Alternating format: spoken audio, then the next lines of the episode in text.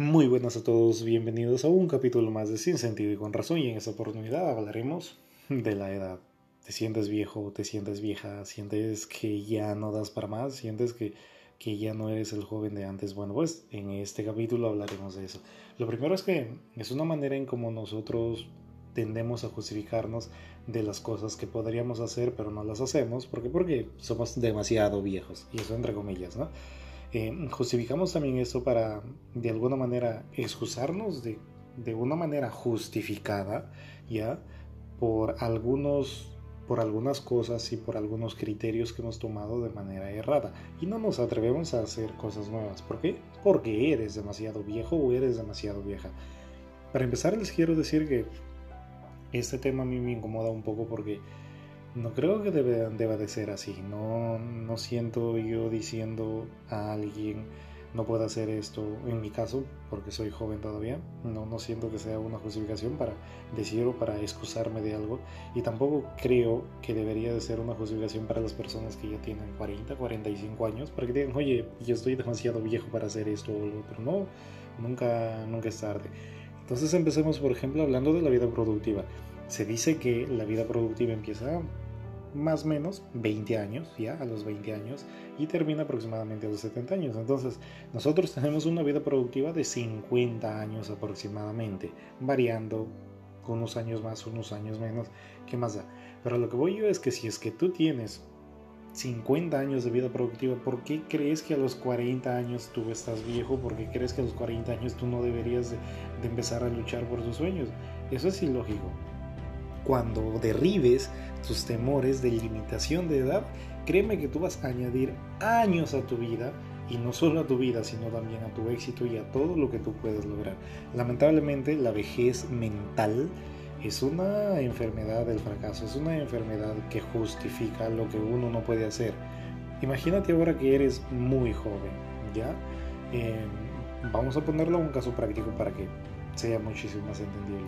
¿Qué pasaría si tú eres, por ejemplo, un ingeniero civil recién salidito del horno, recién salidito de la universidad, claro está, y este, te mandan una obra? Vas a encontrar a capataces, vas a encontrar a maestros de obra, vas a encontrar a peones, vas a encontrar a colaboradores que son muchísimo mayores que tú. Y entonces, ¿qué deberías de hacer?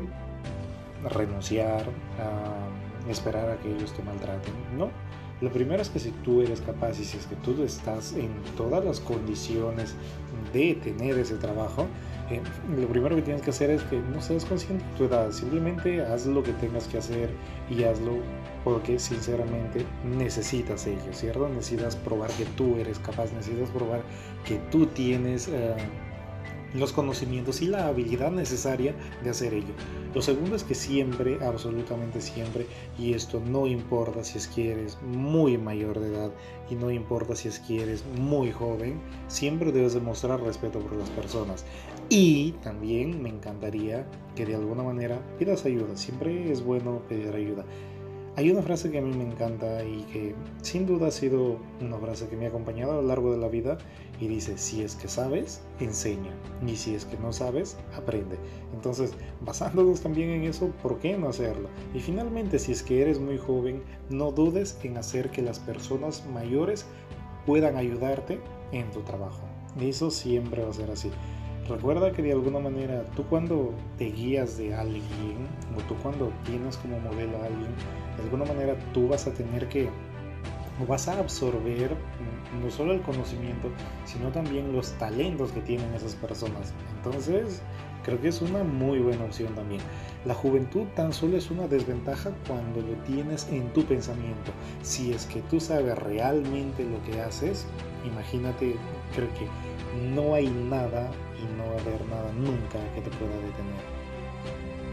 Con esto te quiero decir lo siguiente, ya para terminar este capítulo, ya nunca debes de dejar de pensar que el tener una edad mayor o el tener una edad menor eh, pueda ser tan siquiera un obstáculo para lo que tú quieras lograr siempre debes de mirar positivamente tu edad actual, independientemente de la que tengas, ¿ya? Si tienes 20, oye, mírate con tus 20 años y di qué es lo que puedo hacer por mi vida para mejorar.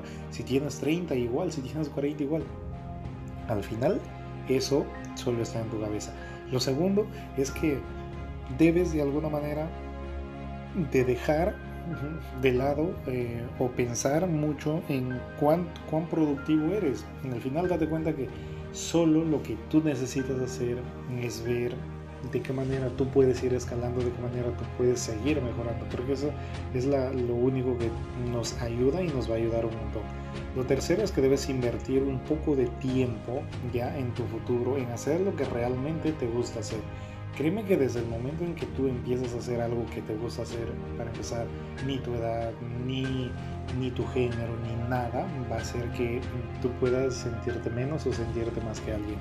Y finalmente, y creo que este no es algo ajeno, nunca pienses que tu edad te va a traer mala suerte. Creo que es de las últimas cosas que nosotros deberíamos de, de pensar.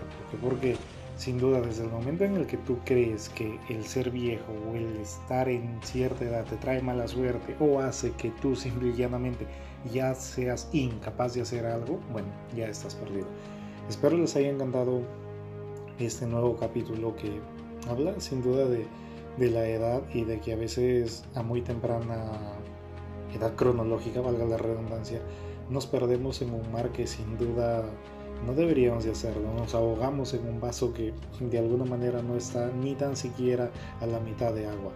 Espero les haya gustado, espero les haya servido y como siempre les digo, traten de compartir este audio, traten de compartir este podcast e intenten que las personas, si es que ustedes conocen a personas que quizá les puede interesar este mundo, si es que creen que yo pueda ayudar o pueda aportar en cambiar un poquitito la vida de alguien que ustedes conocen, no duden en recomendar sin sentido y con razón y conmigo será hasta una nueva oportunidad.